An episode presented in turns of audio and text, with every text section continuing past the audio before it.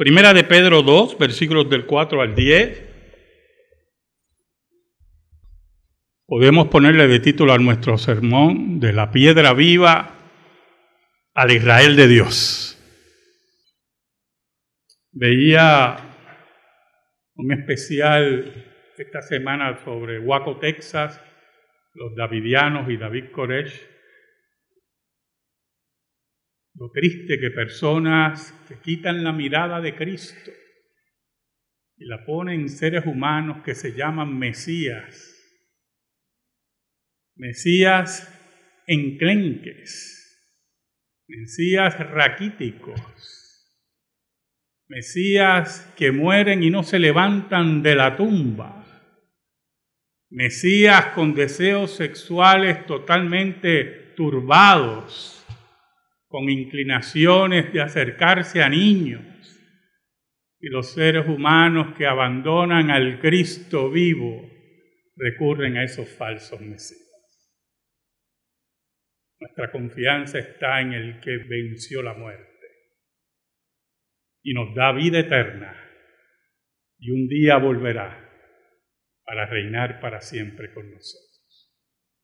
Viendo yo los reportajes de los davidianos y los seguidores de David Koresh, usted lo puede ver de diferentes ángulos, interpretarlo de diferentes maneras. Puede verlo desde el punto de vista político, lo que hizo el gobierno, el FBI, si lo hizo bien, si lo hizo mal. Puede eh, verlo desde el punto de vista de un problema social profundo en el sentido que también tiene aspectos políticos, cómo algunos interpretan la libertad de religión, cómo se aprovecha, ¿verdad?, esas brechas en la democracia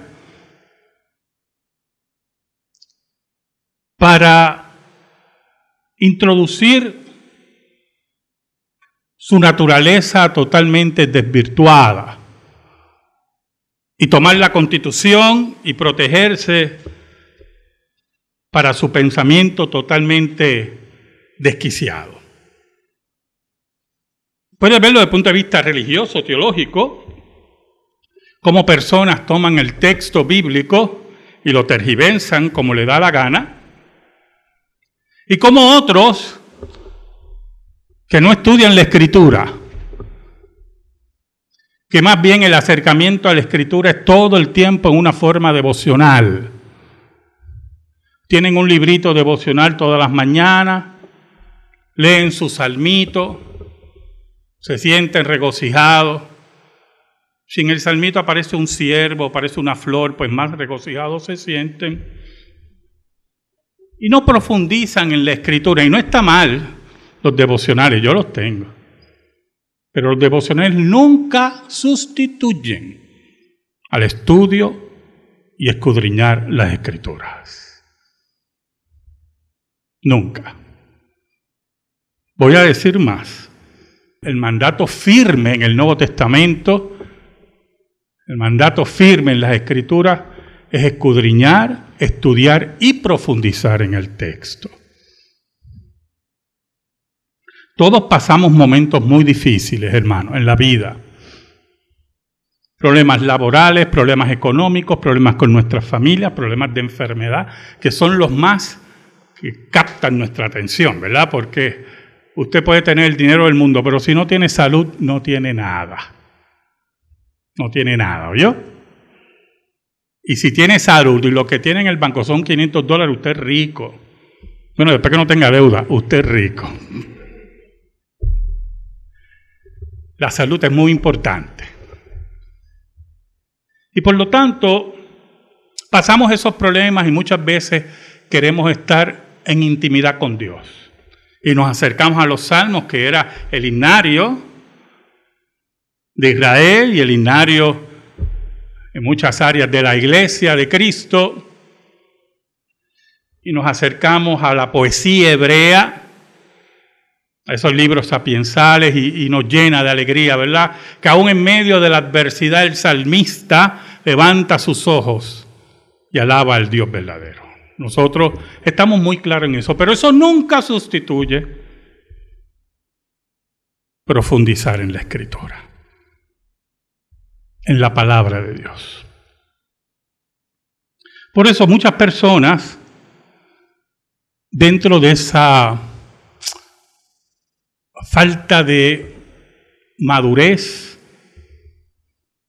falta de, luz, son llevados como cualquier viento de doctrina, dice el apóstol Pablo, porque no profundizan en la escritura.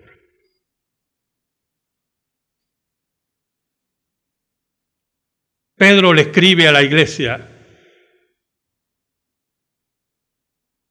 profundizando en la escritura, sacando del Antiguo Testamento para que vivan junto a Cristo la piedra viva. Oramos. Te damos gracias, Señor, Dios bueno, porque en medio de todo tú estás en medio de tu pueblo. Perdónanos porque te hemos sido infiel, pero tú permaneces fiel. Escóndenos bajo la sombra de la cruz y que tu nombre sea proclamado aquí en este púlpito, en nuestro país y por los medios electrónicos en el mundo. Ayúdanos, Señor. Danos fuerza y guíanos en esta mañana. Por Cristo Jesús. Amén. El apóstol Pedro nos dice, acercándoos a Él, piedra viva, desechada ciertamente por los hombres, más para Dios escogida y preciosa. Vosotros también como piedras vivas, sed edificados como casa espiritual y sacerdocio santo para ofrecer sacrificios espirituales aceptables a Dios por medio de Jesucristo. ¿Sabe uno de los profundos problemas del ser humano es la idolatría. El ser humano quiere ver, el ser humano quiere tocar. Cuando Cristo hablaba de su profecía en Mateo 24, decía, muchos vendrán y dirán, yo soy el Cristo, yo soy el Cristo, y a muchos engañarán. Cualquiera podía pensar la imposibilidad que las personas creyeran que un simple ser humano, perdido en cualquier campo del mundo, se declare Cristo y tenga seguidores. Pero la historia ha comprobado la profecía de Cristo, entre ellos David Koresh, que se proclamó el segundo Cristo, el hombre que abría los siete sellos, y yo sorprendentemente miraba, pensaba y me escandalizaba ante la ignorancia de las personas. ¿Y por qué? Porque la idolatría en el corazón del hombre lo lleva a crear ídolos, ídolos presentes, ídolos que ellos puedan tocar, ídolos que ellos puedan abrazar, ídolos que ellos puedan oír con sus oídos humanos, no oídos espirituales. Y por lo tanto, para ellos Jesucristo, el personaje histórico al cual nosotros adoramos, es una persona lejana de hace dos mil años, que ellos no pueden tocar, que ellos no pueden sentir, que ellos no pueden abrazar. Y como su corazón está lleno de ídolos, son fácil presa de gente como David Koresh, como José Smith, como Jim Jones y como muchos más que han habido en la historia. Ahora, el apóstol Pedro nos pide que nos acerquemos a él, a la piedra viva. ¿Por qué piedra viva? Porque Cristo vence la muerte. Ese concepto de piedra viva, que es como un contrasentido, porque las piedras no tienen vida. Si usted cree que alguna piedra en su casa le habla, ya usted sabe lo que usted necesita, ¿verdad? Todos sabemos eso. Yo me acuerdo que una vez oí un predicador de esas iglesias apóstatas que regularmente pues no tiene mucho en la cabeza ni en lo que están predicando y decía, ¿verdad? Tengo que decirlo, ¿verdad? Él decía, y lo oí con estos oíditos, que las piedras eran nuestros hermanos porque como nosotros salimos de la tierra, y las piedras pues es tierra sólida, entonces yo tenía un amigo que lo vimos juntos y yo le dije, ¿tú oíste lo que yo acabo de decir? Y me dice, no es su mejor momento, me dijo. bueno, no creo que sea su mejor momento, creo que nunca es su mejor momento. Porque cuando tú tienes ideas así peregrinas, ideas sin sentido, es que no profundizas en la escritura. Y no sabes lo que es la piedra viva, cuando hablamos de la piedra viva. Aquel que es el símbolo, aquel que es la piedra de toque, aquel que es la piedra y la base de la iglesia. Pero para ser base tienes que estar vivo, porque los muertos nada pueden aportar. Por eso decía el apóstol Pedro, acercándoos a él, piedra viva, desechada ciertamente por los hombres, mas para Dios escogida y preciosa. Es aquella que es rechazada por los hombres que son idólatras, aquellos que quieren un Cristo según a su manera y no el Cristo que fue escogido por Dios, dice el apóstol Pedro, para hacer salvación. Ahora, cuando él dice acercándoos, es importante que usted sepa que en el original significa, no es un acercamiento de vitrina. Los que van a Plaza Las Américas a ver vitrina, hay un término en inglés, ¿verdad? Window shopping. Oiga, y ese acercamiento no es el que dice Pedro. Es el acercamiento en el original de ir y quedarte. Eso es lo que significa la palabra en griego es moverte hacia Jesús y quedarte con Jesús. Es moverte hacia Jesús y beber a Jesús. Es moverte hacia Jesús y abrazar a Jesús. Porque tienes la convicción que aquel que fue desechado por los hombres, porque tú no sigues a hombres, es que ha sido escogido por Dios y es la piedra preciosa. ¿Y qué queremos decir con piedra preciosa, hermano? Todos sabemos los que son piedras preciosas. Los brillantes, los diamantes, los zafiros, los rubíes, piedras de difícil adquisición, piedras que se encuentran en minas, esmeralda, que significan tanto para el hombre en intercambio comercial. Cristo es la piedra preciosa, la piedra de toque, la que no tiene valor, la que no se compara con los hombres, porque es la piedra viva que ha vencido la muerte. Él nos pide, Pedro, acérquense y quédense al lado de la piedra viva, al lado de la piedra preciosa, escogida por Dios. Aquel que se acerca a Jesús como una vitrina comercial no pertenece a Jesús. Aquel que lo ve, como vemos los brillantes detrás de los cristales de la joyería, y no nos acercamos para adquirirlo, para abrazarlo, no tiene a Jesús. Eso nos dice Pedro. Añade, vosotros también como piedras vivas, sed edificados como casa espiritual y sacerdocio santo para ofrecer sacrificios espirituales aceptables a Dios por medio de Jesucristo. Y de ese todo los versículos puedo hacer un sermón. ¿Sabe? La Biblia dice que éramos cadáveres espirituales, muertos en delitos y pecados, alejados de Dios el apóstol Pablo dice, alejados de las promesas de Dios y las promesas de Israel. Alejados de la ciudadanía de Israel, dice así el apóstol Pablo. Pero Pedro dice que ahora somos piedras vivas. ¿Por qué? Porque no hemos visto la piedra, no nos hemos acercado a la piedra para admirarla, hemos abrazado a la piedra viva. Hemos decidido por el De Dios quedarnos con la piedra viva, con la piedra preciosa. Y por eso ella nos da vida, porque solamente en Cristo hay vida. Sin mí nada podéis hacer, dice el Maestro.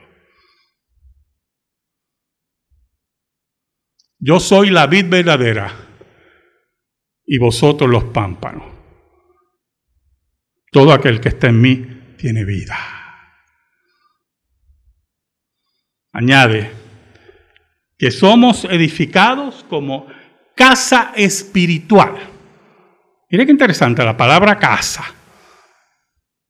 La casa de Dios es la iglesia. El hogar donde Dios mora es la iglesia. Aquella que es parte del no, que es el no, que se cumple el nuevo pacto en ella, la casa espiritual. Pero añade que es sacerdocio santo para ofrecer sacrificios espirituales aceptables a Dios por medio de Jesucristo. Escuche bien. Ya no necesitamos sacerdotes humanos que intercedan por nosotros.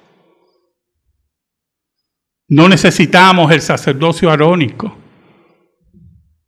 No necesitamos sacerdotes de la vieja religión para que perdonen nuestros pecados. No necesitamos nada de eso. La escritura nos enseña que somos sacerdotes que podemos acercarnos a nuestro Dios libremente, al trono de la gracia, dice el autor de Hebreos. Los reformadores nos enseñaron el sacerdocio universal de los creyentes. Y no necesitamos hombres que intercedan por nosotros. Jesucristo es nuestro sacerdote. Y nosotros podemos presentar sacrificios espirituales, sacrificios de alabanza, sacrificios de obras hacia nuestro Dios por alabanza a Él. Pero dice que son aceptables a Dios esos sacrificios. Pero no nos equivoquemos. ¿En qué no nos podemos equivocar, hermano? Lo siguiente. Solamente son aceptables a Dios por medio de Jesucristo, dice Pedro. Alabamos a nuestro Dios correctamente según la Escritura. Por eso es por medio de Jesucristo. Obramos en agradecimiento a Dios para su gloria por medio de Jesucristo, según los mandamientos de Dios, según la ley de Dios establecida en la Escritura. Somos sacerdotes, todos somos sacerdotes. Todos nos acercamos a Dios libremente por la obra de Cristo.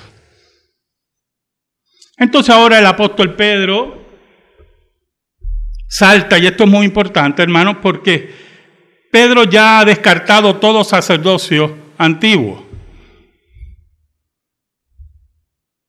todo sacerdocio arónico.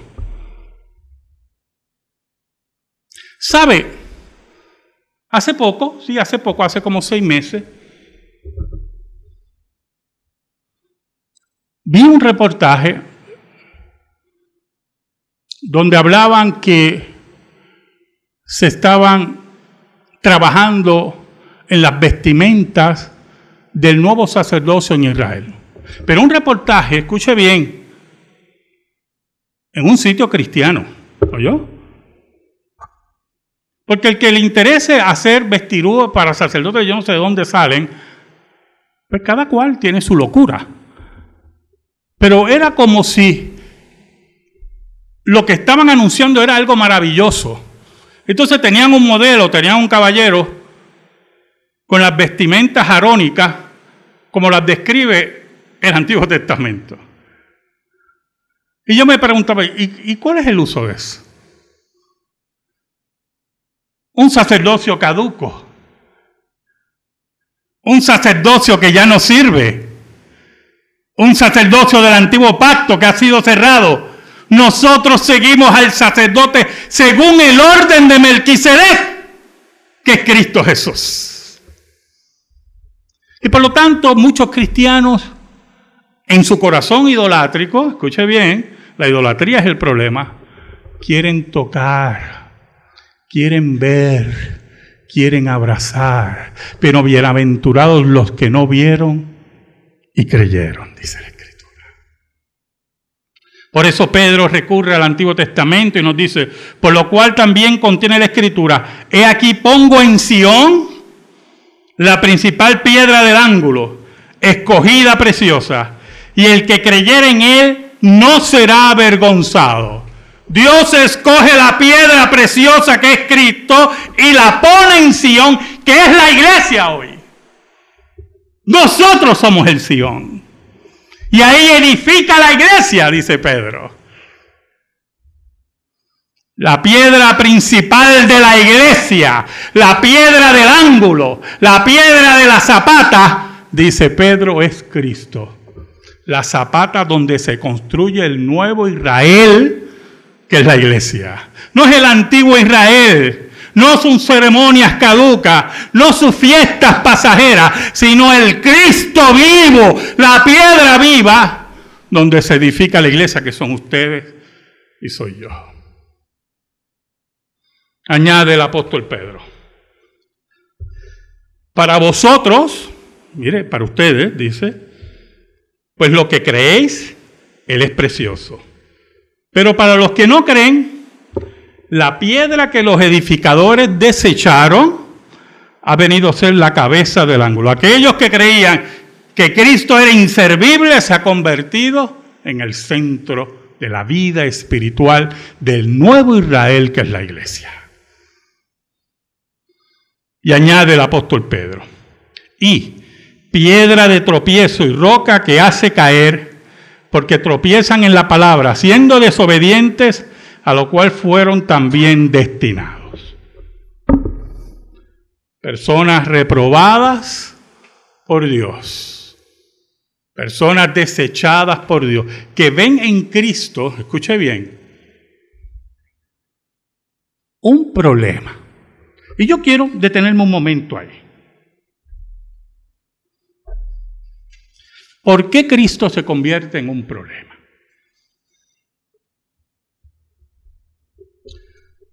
¿Sabe, hermano?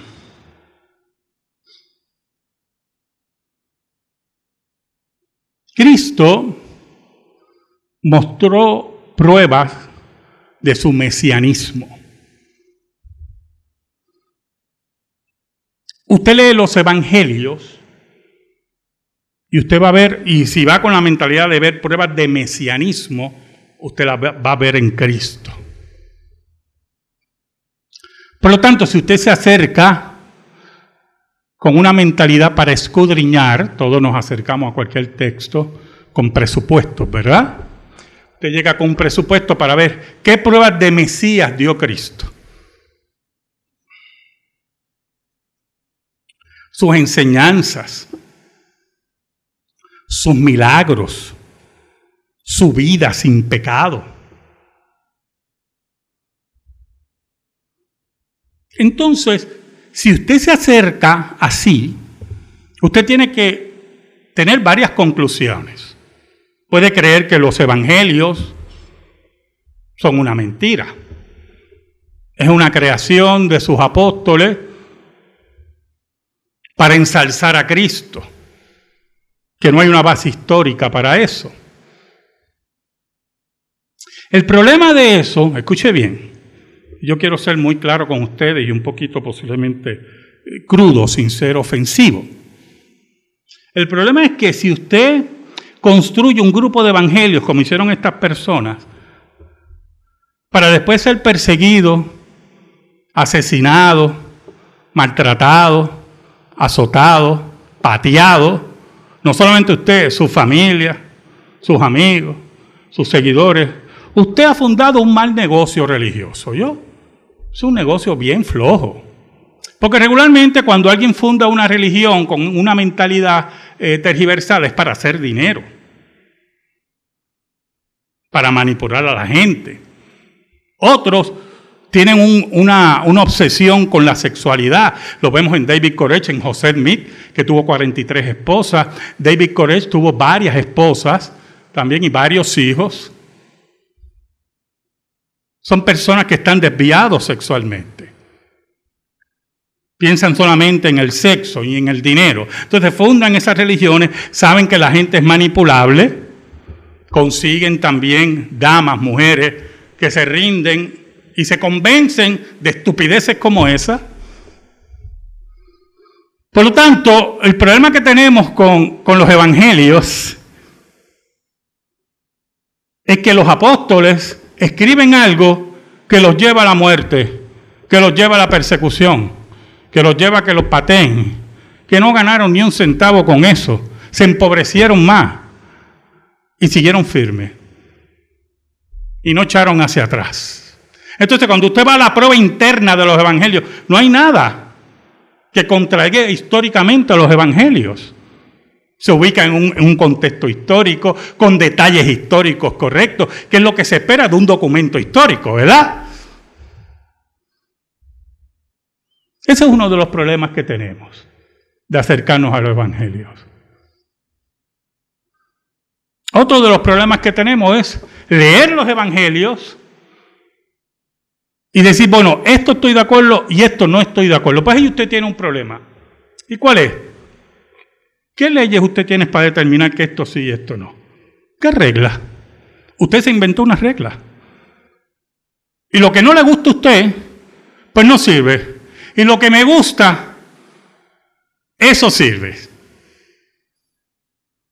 Eso pasa con el relato de la mujer adúltera. A todo el mundo le gusta. Eso lo cita todo el mundo. Es más, yo creo que todo Puerto Rico es bíblico ahí. Yo creo que hasta el más ignorante sabe el relato de la mujer adúltera.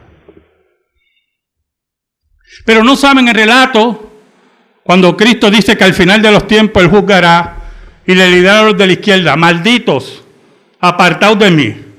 Ir al fuego eterno preparado, ese no le gusta. Ese ni saben que existe.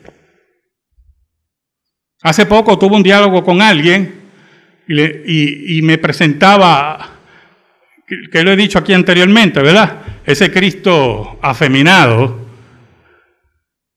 ese Cristo totalmente doblado. Y yo le empecé a citar cosas de Cristo, frases muy claras de Cristo, muy firmes, muy confrontativas. Y le dije, ¿conoces a este Cristo? Porque cuando hablas del Cristo del Evangelio, es todo Cristo, no el Cristo que a ti te importa.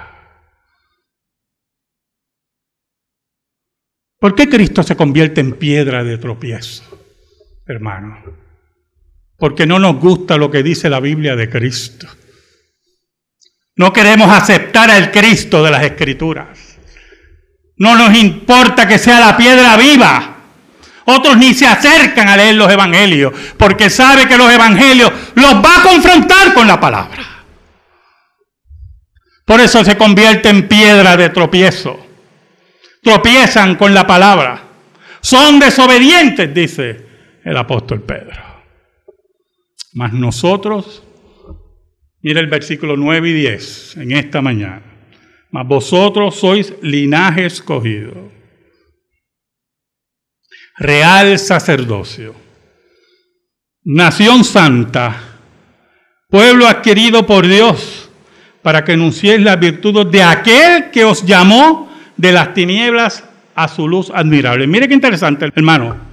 ¿Usted sabe todos esos títulos que usa Pedro ahí? Sobre la iglesia, nación santa, pueblo adquirido,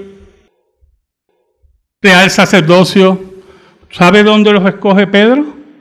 Del Antiguo Testamento, del Deuteronomio. Así Dios se refería al Israel terrenal. Pedro dice, ya no hay un Israel terrenal.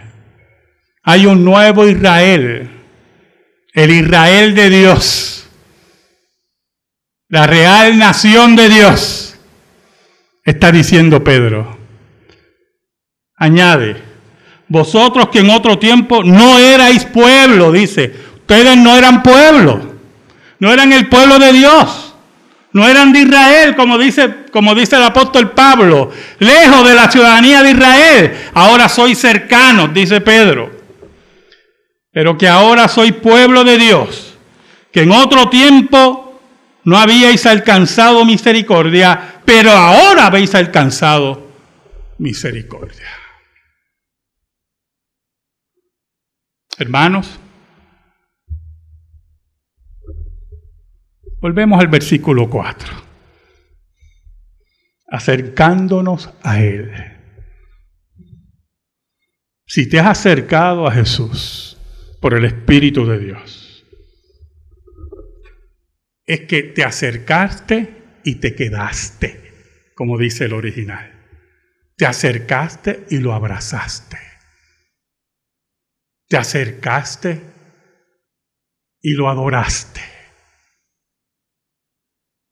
Y por eso el apóstol Pedro nos dice que has alcanzado misericordia, que has alcanzado el perdón de Dios. Amén. Gracias te damos, Señor. Y te pedimos, Señor, en el nombre de Jesús, que tu palabra, tu palabra sea sembrada en nuestros corazones. Por Cristo Jesús. Amén y amén. Estamos en silencio, hermano.